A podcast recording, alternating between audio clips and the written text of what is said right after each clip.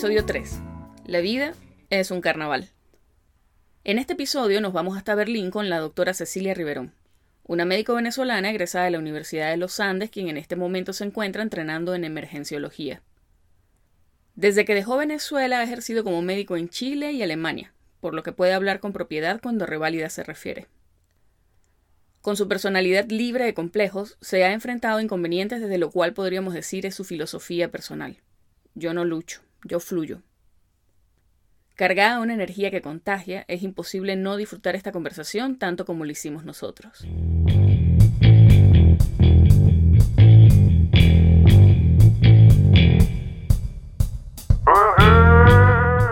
Estás escuchando Pluripotenciales, el podcast de la doctora Sheila Toro.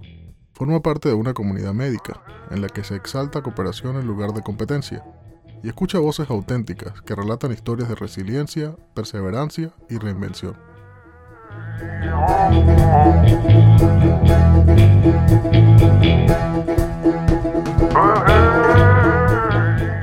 Hola. Hola Cecilia, ¿cómo estás?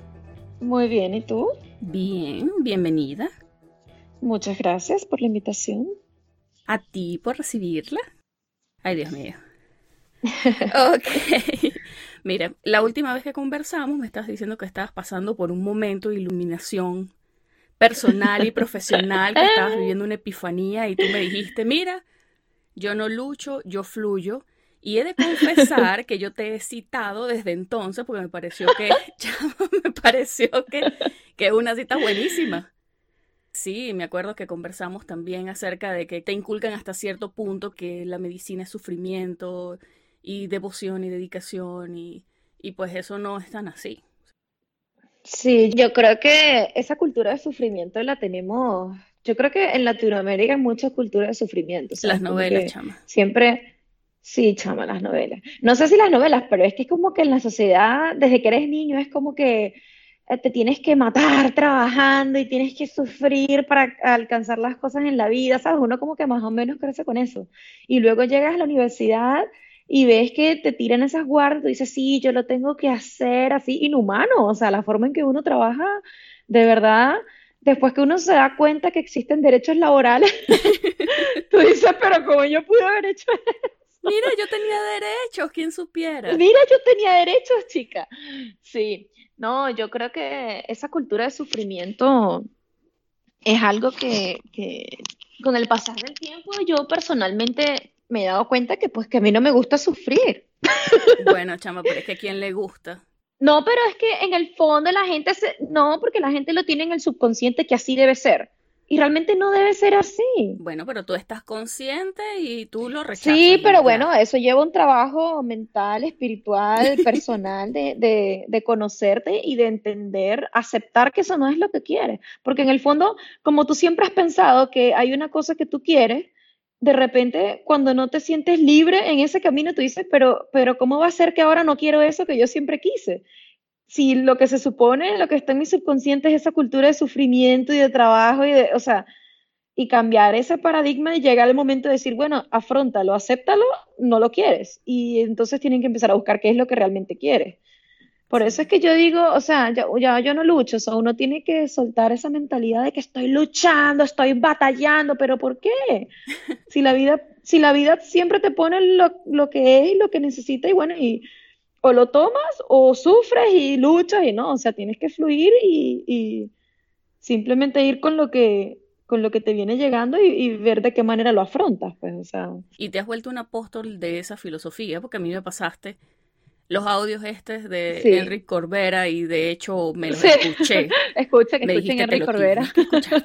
Que El tipo es increíble, sí. Es una No, bueno, cada quien. Medio místico, para mis estándares sí. bien escépticos, pero no es verdad lo que dice, o sea, y lo que tú me dijiste, todo es cuestión de la forma en la que lo mires, que bueno. Y de actitud, o sea, todo es cuestión de actitud, yo creo que todo es cuestión de cómo tú lo afrontes y cómo tú lo veas. La perspectiva que tú tengas sobre las situaciones en tu vida es lo que, es lo que marca la diferencia, ¿sabes? Sí, sí, definitivamente, porque las experiencias están en ti. Exacto. Sí, básicamente somos lo que, lo que pensamos, lo que está dentro de nuestra cabeza, más lo que Lo que percibes en realidad. Somos lo que percibimos y cómo lo afrontamos y, y la actitud que tomamos ante las situaciones. Así que en conclusión, a no luchar, sino a fluir. Sí, yo creo que hay, que hay que simplemente tomar las cosas con calma, fluir, no es el fin del mundo, y quitarse esa mentalidad de que estoy batallando, estoy en una lucha, soy el guerrero. No, o sea, relax. Bájale dos. Relax, que todo fluye, todo va y viene, y bueno, uno tiene que tomar decisiones, afrontarlas con calma y, seguir, pues, o sea. Sí, no, bueno, y uno quizás después de, de mucho tiempo de literalmente botar piedra, mentira, figurativamente botar piedra este se da cuenta, porque yo, berro, mi nivel de intensidad no tenía igual y ahorita estoy así como que, ay Dios, ya, relax.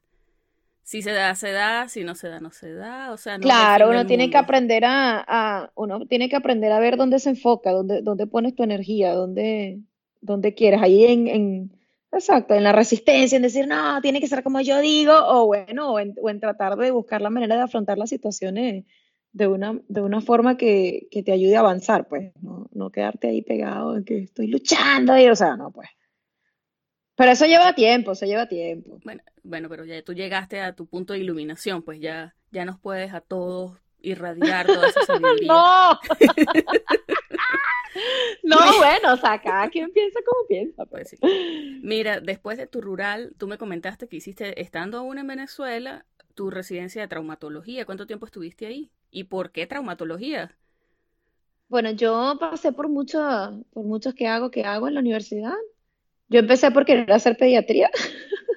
Es que los niños son adorables, chama. Sí, pero los papás no. Yo sé. Entonces, bueno, desistí. Sí, es como que un niño y un paciente psiquiátrico, entonces como que bueno, no, la psiquiatría no es lo mío. ¿Sabes que toda la gente que le gusta la pediatría y desiste, esa es la queja? Claro, pero por impresionante. Yo pensé que era yo porque soy maniática, pero sí, yo recuerdo, yo roté en una emergencia pediátrica en el vigía y chama, yo lo que hacía era botar piedra con los papás. O sea, si el niño pudiese ir solo a la, a la urgencia, perfecto, pero no puede ir solo, tiene que ir con un padre. con un padre que no está muy claro de, en qué consiste la paternidad. De, nada de la vida y te dice, no, que el niño tiene diarrea desde hace cuántos días, desde hace 15 días y es un niño de un año y te dice, bueno señora, quiere... Pero yo le di carabotas para que se pusiera durito. Exacto, no quiere que su hijo se muera, será, porque como espera dos semanas, entonces bueno. Sí, no es fácil, es que bueno, la, la, sociedad de nosotros es particularmente... Hmm. No, bueno, yo creo que eso es en todos lados, ¿no? Bueno, sí, yo hice, luego me decidí al final, cuando estuve en la rural, me decidí hacer trauma. Este, bueno, porque me parece que trauma, a mí me gusta mucho todo el tema de, de, anatomía y de, de, cómo funcionan los huesos y me parece que la anatomía es muy linda y, y no sé, me parece el sistema musculoesquelético bien especial. Y me parece que son, por ejemplo, las cirugías, la mayoría pueden ser planeadas, tienen pocas emergencias, comparado con, por ejemplo, con cirugía abdominal u otras cosas. Y bueno, me gusta bastante, me parece una, una, una, especialidad muy linda. Y, y, me decidí, pues, o sea, mientras estuve en la rural.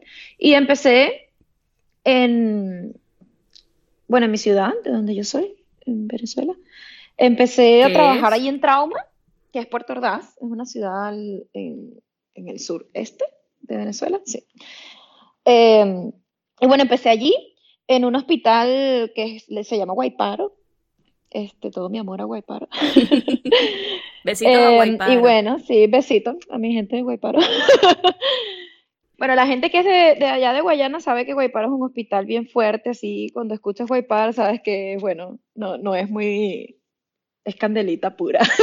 Bueno, Hospitales divertidos venezolanos. Sí, sí. Estuve dos años allí y, y, bueno, tuve que ver de todo, hacer de todo con muy poco y con pocos recursos y, y, en el fondo ya ves como que tienes un tope. Ya llegó un momento que yo dije, bueno, yo no, no, no quería hacer posgrado ya de eso porque yo veía que bueno, que lamentablemente no teníamos los recursos que, realmente deberíamos utilizar, ni los implantes que era lo adecuado, sino como que, bueno, se hacía lo que se podía. A nuestro corte le tocó eso, o sea, venía mucha gente antes súper bien preparada, teníamos unos profesores espectaculares, pero ya cuando nos tocó a nosotros estaba todo el drama económico, político, programas ya no funcionaban.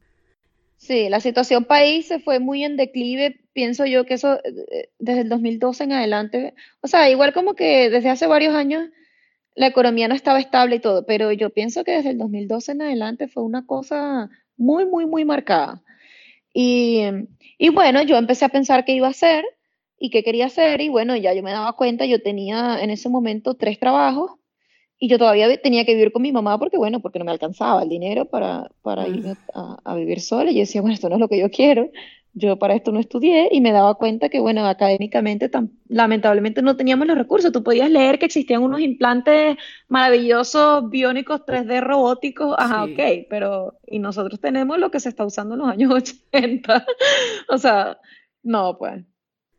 Sí, bueno, igual yo tenía ya situaciones en las que de repente un día no había neostigmina, bueno, no, no, no podías poner anestesia, entonces no operabas. Mm. Otro día cayó un palo de agua y se cayó el techo de quirófano, se destruyó el quirófano y tú como, bueno, mm. o sea, bueno, no, no operamos. Entonces, bueno, entre esas situaciones y todo, yo empecé a ver qué era lo que quería hacer y yo vi que, bueno, lamentablemente la situación política de Venezuela no era muy favorable. Y empecé a averiguar y, bueno, tenía un amigo que se fue a Chile y varios amigos, bueno, conocía a una amiga que era ingeniero, es ingeniero, que todavía vive en Chile, y una muy buena amiga del colegio. Y mi mejor amigo, bueno, uno de mis mejores amigos, Carlos, ¿tú lo conoces?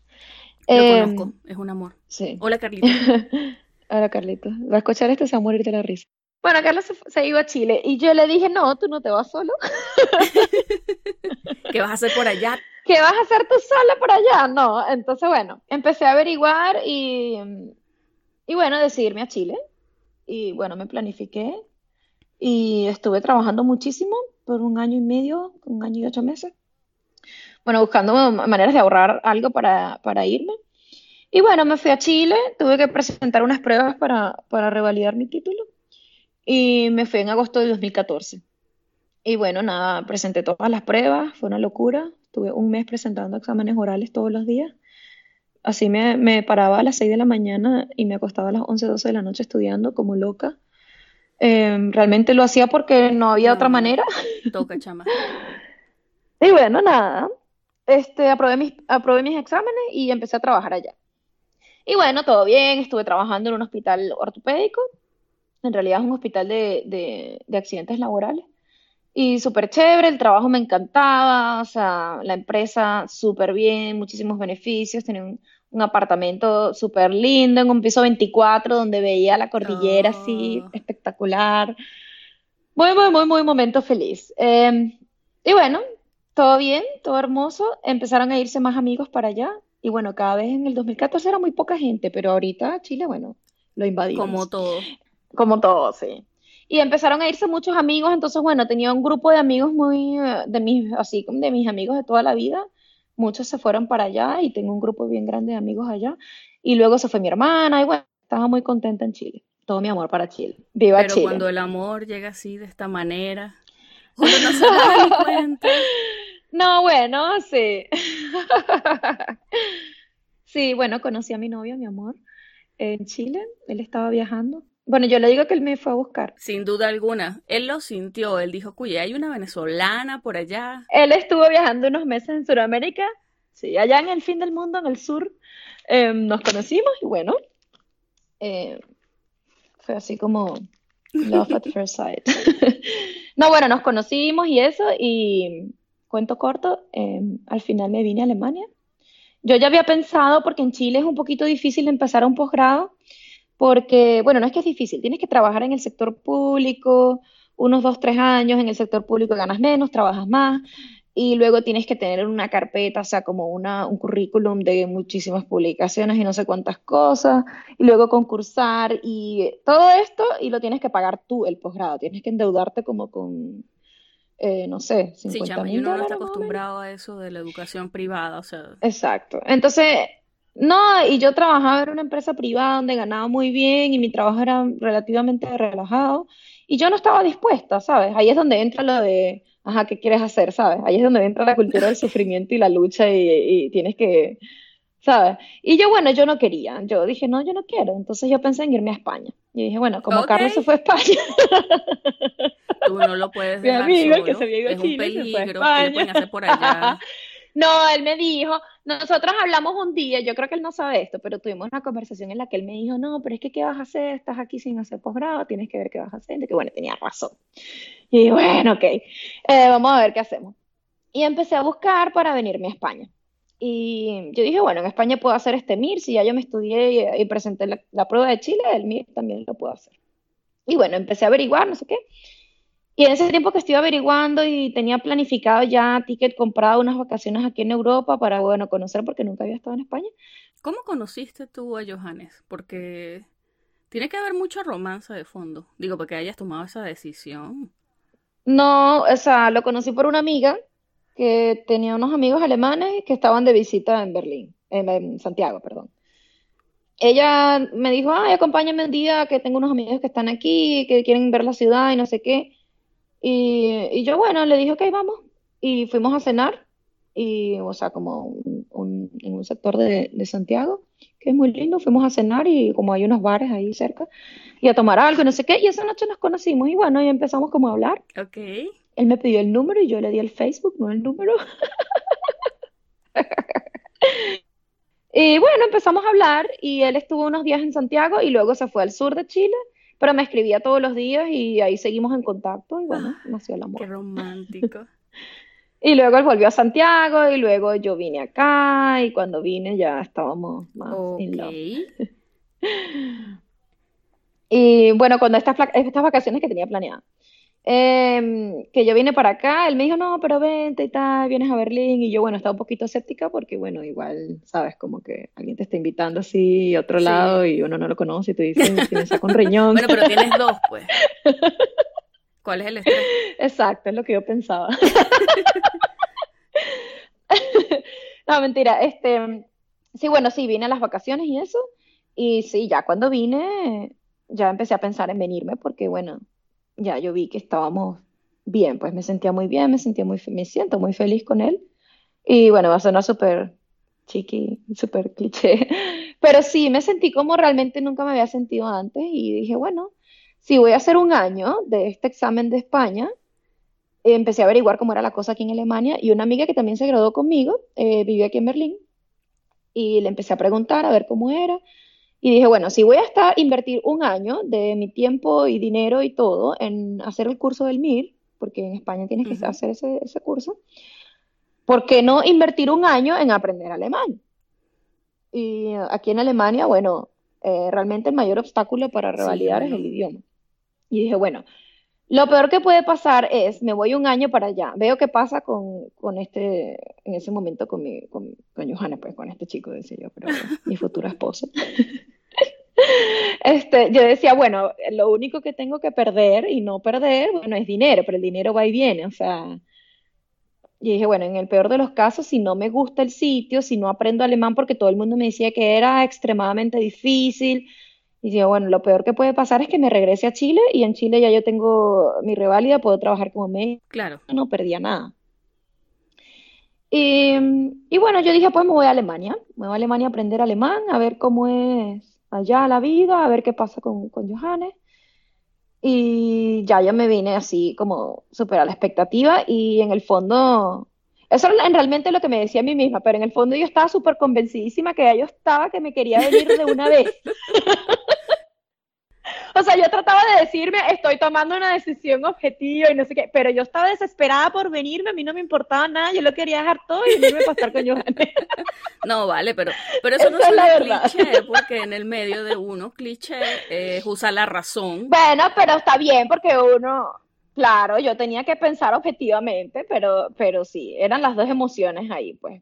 Y digo, bueno, no tengo nada que perder. No, no, no es solo carrera en la vida.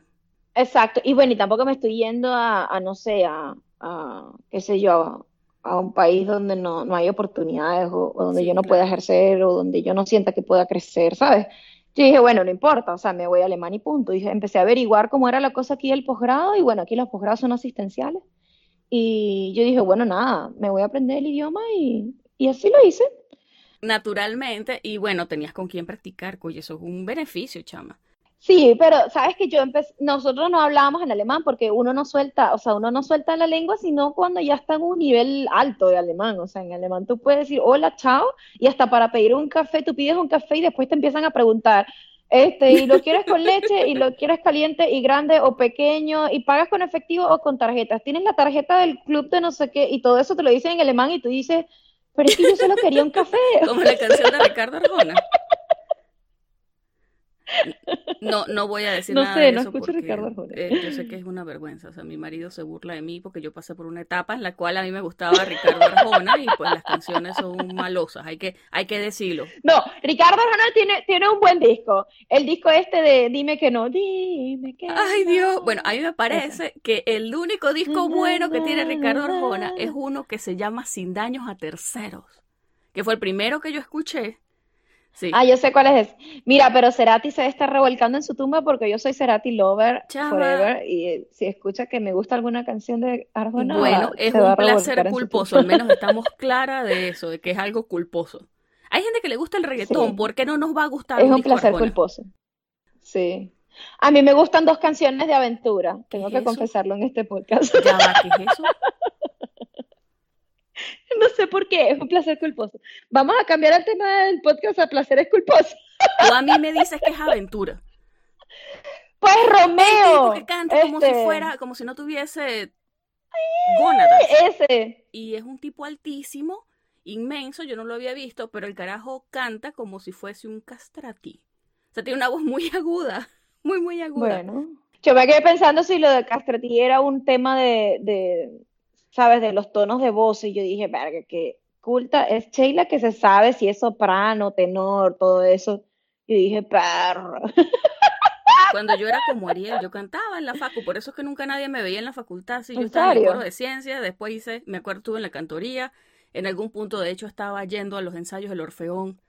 Sí, sí, yo cantaba. Ah, sí, viste, yo no sabía ¿Y eso. Para que vos veáis. ¿Qué tal? Yo no canto, pero te bailo. Volviendo al tema, porque nos desviamos un poquito. Sí. De todo el proceso de reválida, lo que puede ser más difícil es el inicio y es tener, demostrar competencia en el alemán. Una vez que tú de hecho lo haces, puedes comenzar a trabajar como médico. No necesariamente tienes que entrar a un posgrado como acá o como en Canadá. O, o sea, de hecho puedes comenzar a trabajar como médico y empezarte a formar en un posgrado, eh, bueno, en donde tú apliques cuando buscas tu trabajo. Lo que pasa es que aquí tienes como una lista de cosas que tú debes hacer. Aquí no es un posgrado como nosotros, como la escuelita. Estás en el primer año, estás en el segundo año. No, aquí no. Aquí tú tienes, por ejemplo, una lista de cosas que hace la Cámara de Médicos y dice tú tienes que, no sé, para ser internista, por ejemplo, tener un año de gastro, uno de cardio, uno de nefro, seis meses de medicina intensiva y un año de urgencia, un ejemplo. Ok, Entonces tú tienes que tener esas cosas, toda esa lista la tienes que tener completa. Em, entonces tú empiezas a buscar trabajo, ¿sabes? Y tú vas al hospital y tú le preguntas al hospital, bueno, ¿qué me ofrece el hospital? El hospital te dice, sí, yo te ofrezco todo el posgrado. Eso significa que el hospital te ofrece las rotaciones de que tú estés un año en gastro, uno en cardio, uno en nefro y así. O el hospital te dice, no, yo te ofrezco un contrato de dos años en cardio. Y tú dices, ah, bueno, entonces me quedo aquí, cumplo lo de cardio y luego tengo que buscar otro trabajo en otro hospital que me ofrezca lo que me falta de nefro. Y así, ¿entiendes? Tú vas armando como tu, tu, tu posgrado y tú lo vas haciendo al orden que tú quieres. O sea, no, no es que tienes que hacer una cosa primero y la otra después. Obviamente la idea es que tú tengas ya lo de, por ejemplo, la parte clínica antes de que tú hagas, no sé, qué sé yo, medicina intensiva, pero hay gente que consigue el primer año intensivo y bueno, y empieza en intensivo y ya, ¿sabes? Es como que no hay un orden específico. Eso tiene sus ventajas y sus desventajas. La ventaja es que, bueno, tú lo haces como tú quieras y si no te gusta, pues te cambias. Y todo lo que tú estás haciendo, cualquier cosa en la que tú estás trabajando, cuenta como posgrado, ¿sabes? Como lo que, Ok. si está dentro de lo que tú necesitas, de tus requisitos.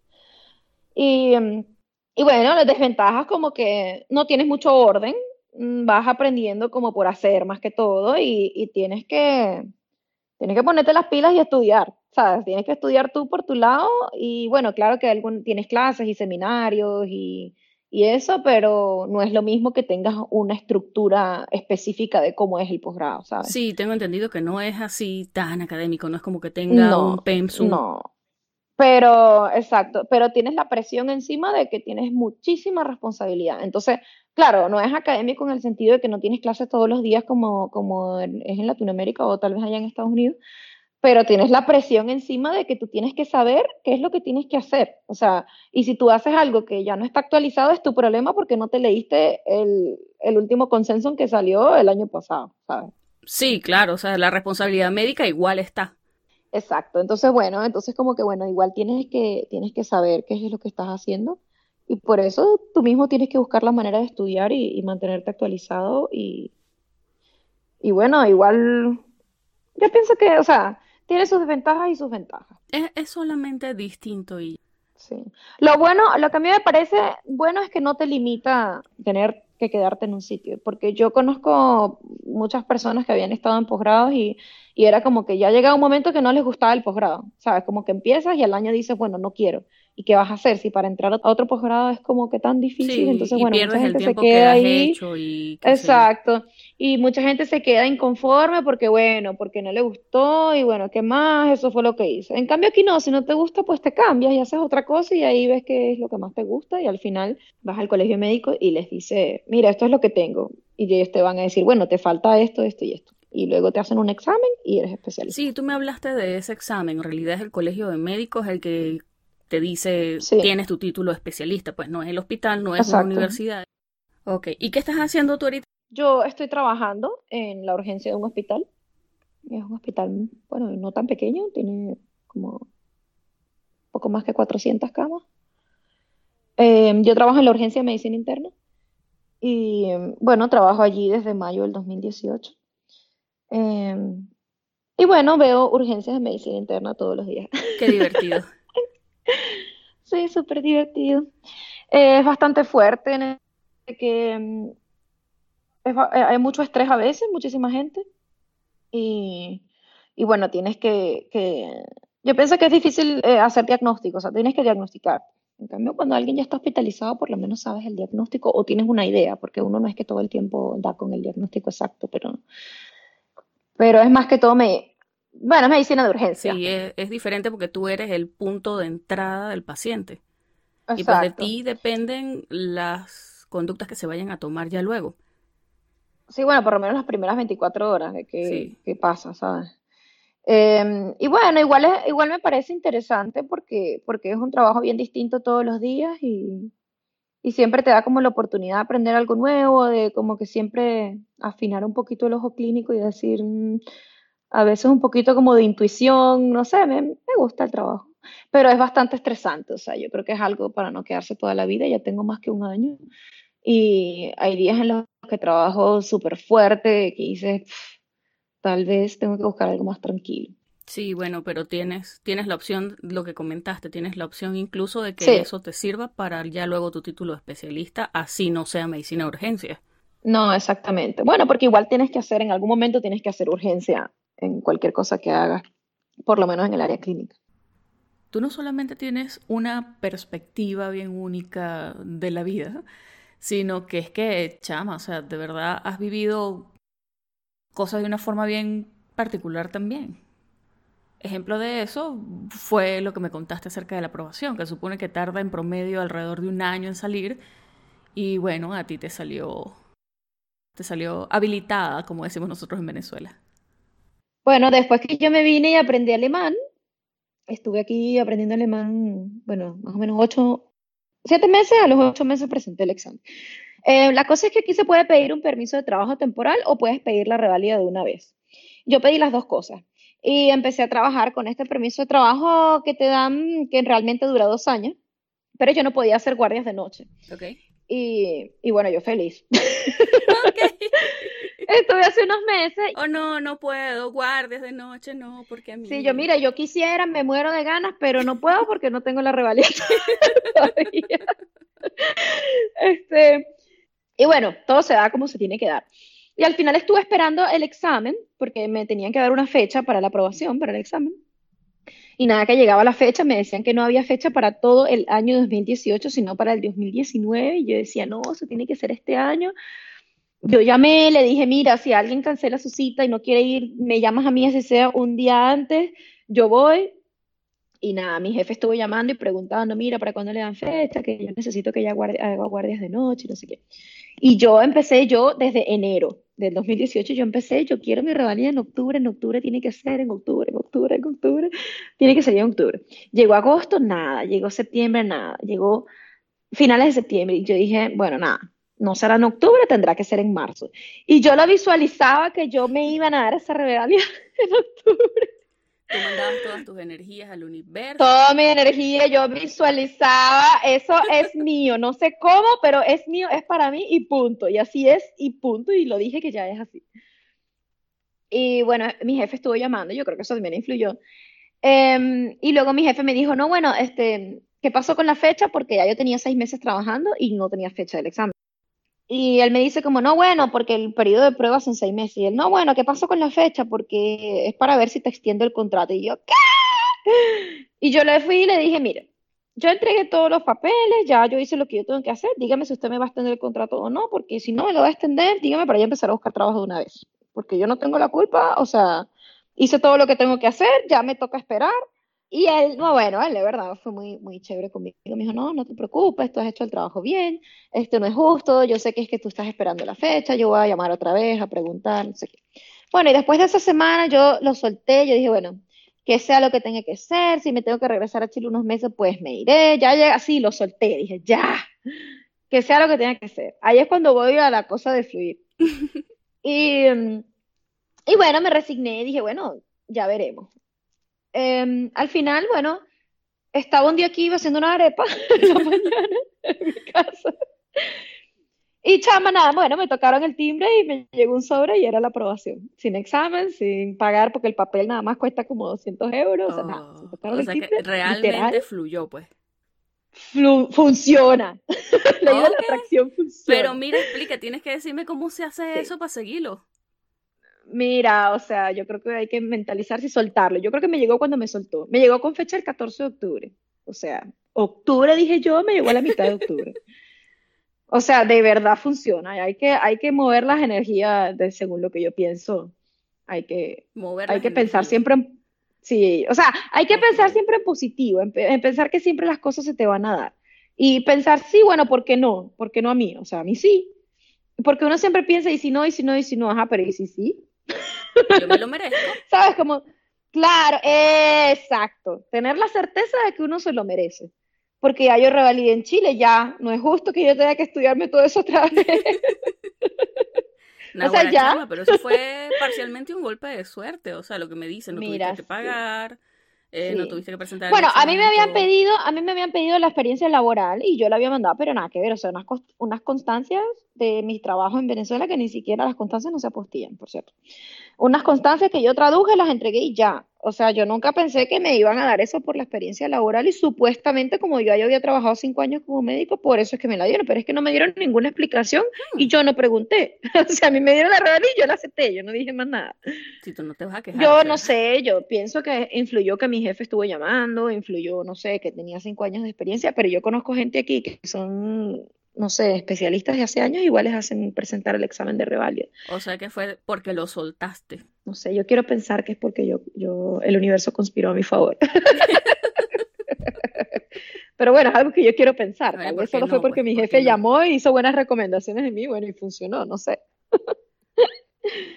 Pero mi caso fue así. Así que no hay que sufrir. La vida es un carnaval.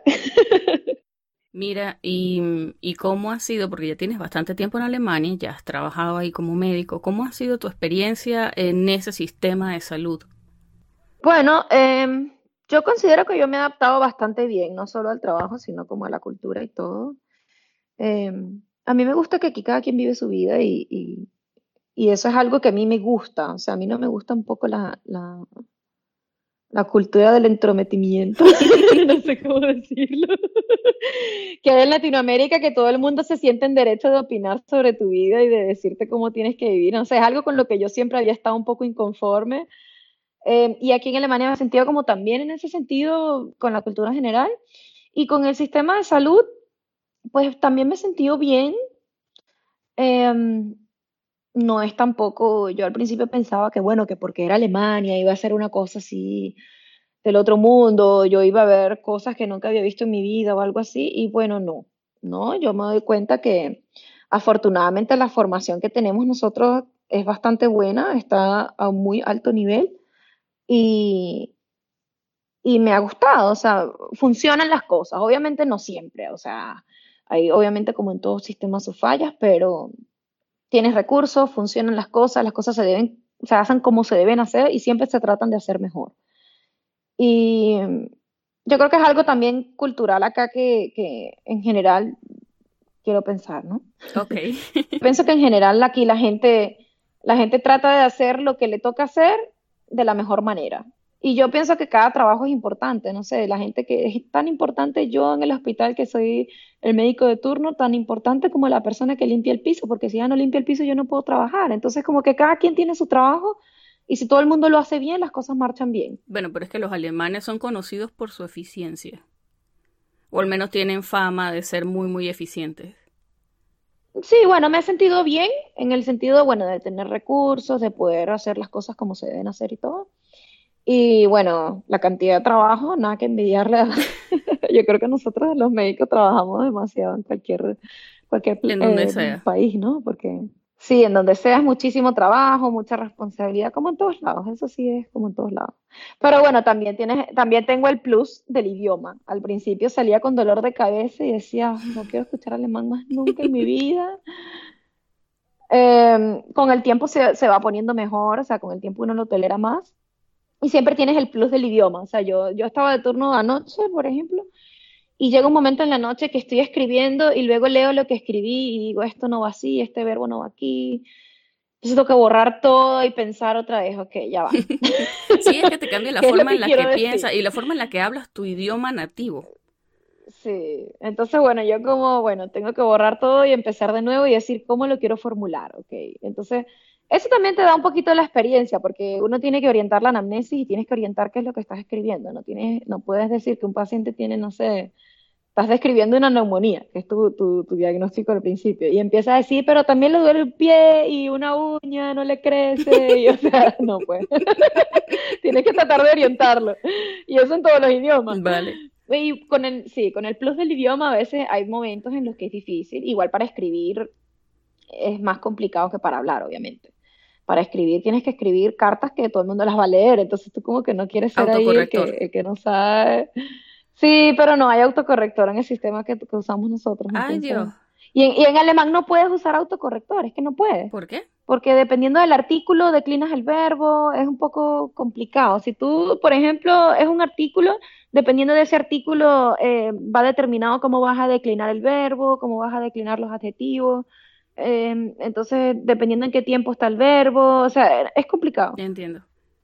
Sí, bueno. Entonces, sí, el plus del idioma, obviamente, al principio pega. Yo el primer día salí llorando y decía, "No, voy a poder. De paso que yo había trabajado en trauma y empecé a trabajar, eh, o sea, ya trabajado los últimos años en trauma y empecé a trabajar en medicina interna en alemán, en la urgencia. O sea, como mucho con demasiado. sí. Mm, Y yo salí llorando el primer día y pensé que no podía, pero bueno, con el tiempo, con el tiempo uno Es puede. el primer día, chama, está diseñado para llorar. Exacto, ¿no? Y yo lloré. Yo recuerdo, mi primer día como médico rural me lanzaron en la emergencia obstétrica del Hospital del Vigía. Yo no lloré, pero ya cuando eran las 7 de la tarde yo quería como que todo el mundo desapareciera y yo sentarme en un rinconcito en posición fetal a llorar y abrazar mi osito. Bueno, imagínate todo eso, todo eso en alemán. Bueno, sí, no, no, no, es que, es que, bueno, y de paso, bueno, a mi obstetricia nunca en realidad me hizo mucha sangre, pero era la, necesidad que había, necesitaba un médico ahí, y yo dije, bueno, dale, plomo. No, bueno, yo igual. A mí, a mí se me iba a vencer la visa. Oh, Y yo estaba buscando trabajo en trauma, que era lo que yo, lo que yo sentía que, lo, yo sentía que sabía. Y yo no conseguía. Y se me iba a acabar la visa. Y mi visa era de curso de idioma. Yo tenía en un año que aprender alemán y conseguir un trabajo. Y yo empecé a buscar en otros sitios. Y te, te juro que mandé para cirugía, mandé para eh, consultas, o sea, mandé todo. Y mm, lo único que no mandé fue obviamente psiquiatría y obstetricia. No me gustan. Pediatría tampoco me gusta. Y yo mandé dos currículum para medicina interna. Y de uno de esos fue que me llamaron. Yo dije, bueno, será. era para ti. Y me dijeron que era solo en la urgencia. Yo, ay, Dios mío. Yo tuve que aprender otra vez electrocardiograma. Yo no me acordaba de nada.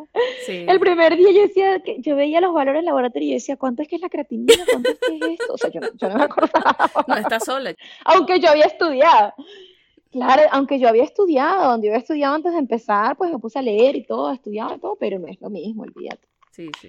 Pero bueno, ya con el tiempo, ya ahorita, ya, ya, pues, o sea, bien. Mira, ¿qué tal son los pacientes? Digo, en comparación con los pacientes venezolanos, porque somos poblaciones bien diferentes. Bueno, es que aquí hay gente de todos lados, dependiendo de, más o menos de, la cultura del paciente. Los alemanes son desenrollados, O sea, no, eh, bueno, yo considero que, Sí, bueno, aquí, pero la gente, mientras tú le explicas, por ejemplo, los alemanes en general, la gente así que yo veo que, que, por ejemplo, los viejitos que yo veo y eso, son más, son relajados mientras tú les explicas todo como lo que está pasando, lo que estás haciendo y todo, son relajados y, y ya, pues, o sea, cero drama. La gente es muy relax. Tú, por ejemplo, está la señora con su esposo y tú le dices, bueno, el señor tiene esto y esto, vamos a esperar al laboratorio, él está estable, se va a quedar aquí, hospitalizado, tal. Ella te dice, ah, bueno, ok, yo me voy a mi casa, aquí está mi número de teléfono, chao. O sea, la gente sí súper relajada, se va a su casa tranquila, no como en Venezuela que se van todos los, la familia, la abuela, el perro, el vecino, todo el mundo allá a visitar a, la señora que fue un ratico porque tenía la presión alta, ¿sabes? O sea, no. Eso pasa aquí, pero con los árabes, turcos, ellos sí son un poco más así. Familiar. Más como los latinos que vamos todos a la urgencia a ver a la abuela. Exacto, más familiar que hay de verdad para un paciente ocho personas afuera. Te dicen, no voy a hablar con los ocho, o, sea, voy a hablar con uno. Y cada vez, no, yo soy la hija, y, no, yo soy la otra hija, no, yo soy la otra, y te dice, ¿cuántos hijos tiene la abuela? no, que mi abuela, no, que mi tía, yo, Dios mío. sí, en general bien, o sea, no he tenido malas experiencias. Bueno, me alegra escucharlo, porque es que de hecho es una cultura bien distinta a la de uno. Sí. Entonces creo que hay como que un poquito de lo que tú dijiste, te van a decir el alemán es demasiado difícil, eso va a ser horrible aprender alemán. La gente siempre te va a decir lo difícil, la gente nunca te va a decir lo fácil. Creo que es parte de esa cultura que dices de sufrimiento, es como yo sufrí, exacto, Exacto, yo sufrí, tú también tienes que sufrir. Entonces, si alguien, claro, es que subconscientemente eso es lo que, eso es. Entonces, si yo, por ejemplo, ya me vine, yo estudié alemán, yo pedí la visa. Aquí es todo un tema desde pedir la visa, o sea, que me la negaron, por cierto. La tercera vez fue que me la dieron. Entonces, si ya yo pedí la visa, si ya yo vivo aquí, ya yo aprendí alemán, todo eso, ¿qué te voy a contar yo? Lo difícil que fue. Yo no te voy a decir, no, Sheila, mira, yo pedí la visa, me la negaron dos veces, pero después me la dieron. El alemán no se me hizo tan difícil. A los siete meses llegué al, al nivel que necesitaba. Y luego a los dos meses conseguí trabajo y me cambiaron la visa desde aquí. O sea, yo te puedo contar lo bien que me fue a mí. Pero la mayoría de la gente no te cuenta eso, sino lo difícil que fue, ¿sabes? Como lo imposible que es, porque si yo sufrí, tú sufres también. no, bueno, pero es que también aparte en la medicina hay una dosis de competencia chama que no es normal. Sí, sí, sí, sí. Pero bueno, aquí no estamos para competir, aquí estamos para cooperar. Sí, que creo que es como la clave, porque las posiciones están, así que creo que espacio hay para todos. No sé, Sheila, em, cada quien da lo que tiene. ¿Qué tienes tú para dar? ¿Sabes? Así de simple si tú me preguntas a mí, yo te voy a hablar desde mi perspectiva y siempre voy a tratar de animarte, decirte sí, tú puedes y todo, pero no sé. ¿Qué, más tiene la, qué tiene la gente para dar? No sé. Hmm. ¿Qué consejo le darías tú a los chamos que puedan estar escuchando, que hayan contemplado la opción de, irse a entrenar y establecerse en Alemania? Eh, yo les diría que, bueno, uno tiene que hacer lo que uno siente que tiene que hacer. Ok y buscar las maneras. Si tienes las posibilidades económicas de hacerlo bien, si no, bueno, averigua lo del asilo político. es una Bueno, chama, eso es otro tema, porque yo tengo entendido que el ambiente está bien dark para los asilados en toda Europa. Bueno, pero eso es ignorancia, eso es pura ignorancia. Si te vas a los números y a los datos de la economía, te das cuenta que, que más bien Alemania necesita gente que venga a trabajar. Sí, es que trabajo enriquece. O sea, de hecho, aquí, por ejemplo, también los datos dicen que los inmigrantes fortalecen la economía, pero los políticos dicen otra cosa, al menos los políticos que están ahorita. Bueno, porque eso es ignorancia y los políticos siempre se aprovechan de la ignorancia. El problema es que la gente vota por esos políticos, chama. Bueno, pero no siempre. Aquí no, o sea. Aquí sí. Yo no considero que sea así. Yo sé que el tema está bastante fuerte en Estados Unidos, pero aquí no, aquí no es así. Aquí hay mucho respeto en la sociedad. Yo creo que también por la historia de aquí, de la guerra y todo eso, yo considero que aquí la gente respeta mucho otras maneras de pensar y todo eso, ¿sabes? Es mi percepción, es lo que yo he visto aquí en Berlín. Claro que hay, zonas de Alemania que no es así. Yo hablo desde lo que yo he vivido en Berlín.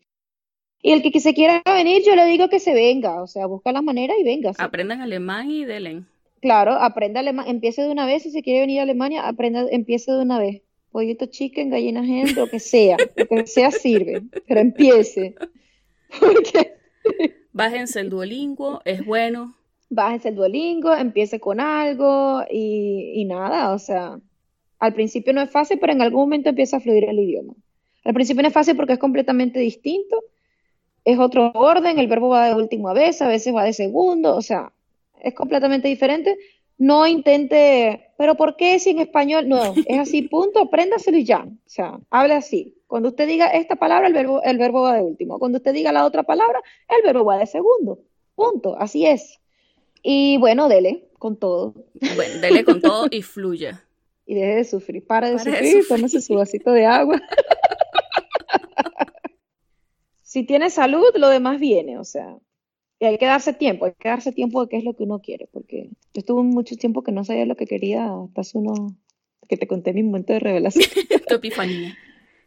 Mi epifanía de, de, que, bueno, ya no hago más trauma, pues no quiero, no quiero empezar ahorita un posgrado de cinco años, que aquí dura cinco años, teniendo que hacer guardias de 24 horas y matándome, o sea, no, no quiero, punto.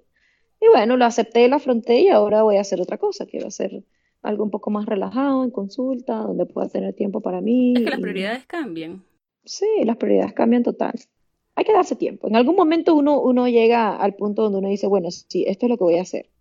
Y hacerlo, ¿no? Cuando llega a ese punto, reconocerlo y hacerlo. No es que uno se va a quedar ahí estancado y, y, apegado a lo que uno conoce, ¿no? Hay que tomar riesgos y seguir, pero hay veces que hay que tomar un poquito de tiempo para, para pensar las cosas y si ya usted lo pensó y se quiere venir, bueno, venga. Mire, ya que mencionamos el chisme y para despedirnos porque tenemos mucho rato echando cuentos. Ya tenemos tanto tiempo.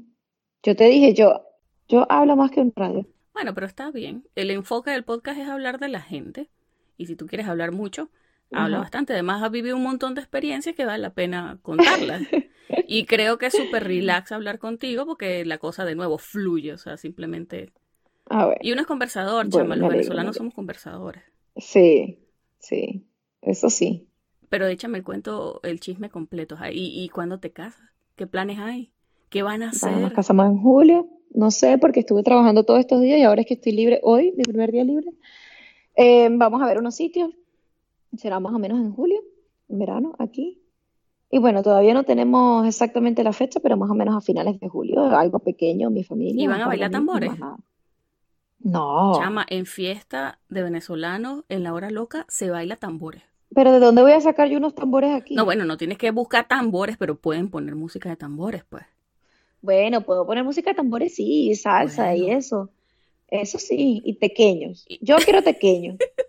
es lo único, no sé cómo voy a hacer. Aquí voy a buscar ahí un sitio donde venden. Eh, sí, bueno, vamos a hacer algo sencillo en realidad. No es que va a ser la mega, el bodorrio. O sea, no. Siempre que haya pequeño, cerveza y ron, tiene que haber ron venezolano, eso sí. Oye, me dice mi amigo que, que se consigue buen ron. De hecho, creo que diplomático ha crecido muchísimo y ahora se consigue en todos lados. Muchísimo. Aquí en Berlín, en todos lados hay diplomático. Y diplomático. En todos lados. de verdad, en muchísimos bares, en muchos, muchos sitios hay diplomático. Sí, ha ganado últimamente un montón de premios, o sea, los carajos se están posicionando en, en, la industria. Sí, y ahí también se consigue Pampero Aniversario. Ok. Así en bares también. Vas a un bar y te dicen ahí en la carta de ron tienen diplomático. O sea que uno va por la vida viendo dónde compro harina pan, dónde compro maltas. Tú sabes dónde venden pampero y diplomático. Bueno, también sé dónde venden harina pan. bueno, no digo. Bueno, yo la compro, yo compro harina pan en Amazon, una caja de 12. La compro mi novio, ni siquiera la compro yo porque él ya también es fanático de las arepas y come arepas todos los días. Bueno, chama, de verdad, muchísimas gracias por aceptar la invitación. Bueno, muchas gracias a ti por invitarme. No vale a ti. De verdad me parece que tu punto de vista con respecto a todo es, había que decirlo y se dijo. Gracias, gracias. No, vale, es en serio, o sea, es precisamente la broma, o sea, la pluralidad de opiniones que hay, no, no todo es blanco-negro, no todo es sí. me gradúo, hago rural, hago posgrado, hago felo, o sea, no, no todo es eso, pues. Sí, hay que sacarse ese chip de la cabeza de, porque todos esos son patrones que te imponen la sociedad, la familia, todo lo que la gente tiene expectativas de ti, uno tiene igual que descubrirse y conocerse y, y, saber en realidad qué es lo que uno quiere hacer y hacerlo, más nada. Claro, si te llena fino y si no, pues haces algo distinto. Exacto, exacto. Bueno, chama, súper ameno hablar contigo y bueno, toda la suerte del mundo. Ya luego me pasarás las fotos de los pequeños. Yo quisiera ver alemanes friendo pequeños. Eso es algo que vale la pena ver. Los voy a poner a bailar joropo. Calipso, calipso mínimo, calipso mínimo. Ay, ay, mi banana. Ay, Dios mío. Bueno, la multiculturalidad, ¿vale? Por supuesto, por supuesto. Nos estamos sembrando en el mundo, chama. Bueno, un abrazo. Que estés bien. Un abrazo grande. Y Estamos gracias por hablando. estar Cuídate acá. mucho. Bye. Chaito. Gracias a ti.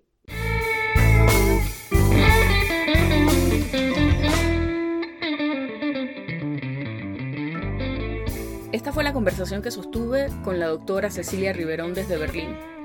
Si te gustó este episodio, compártelo con tus amigos. Y no olvides que puedes encontrarnos en pluripotenciales.com y las diferentes plataformas de streaming. Desde Houston, Texas, en los Estados Unidos, y como siempre, deseándoles el mayor de los éxitos, se despide su colega, Sheila Toro.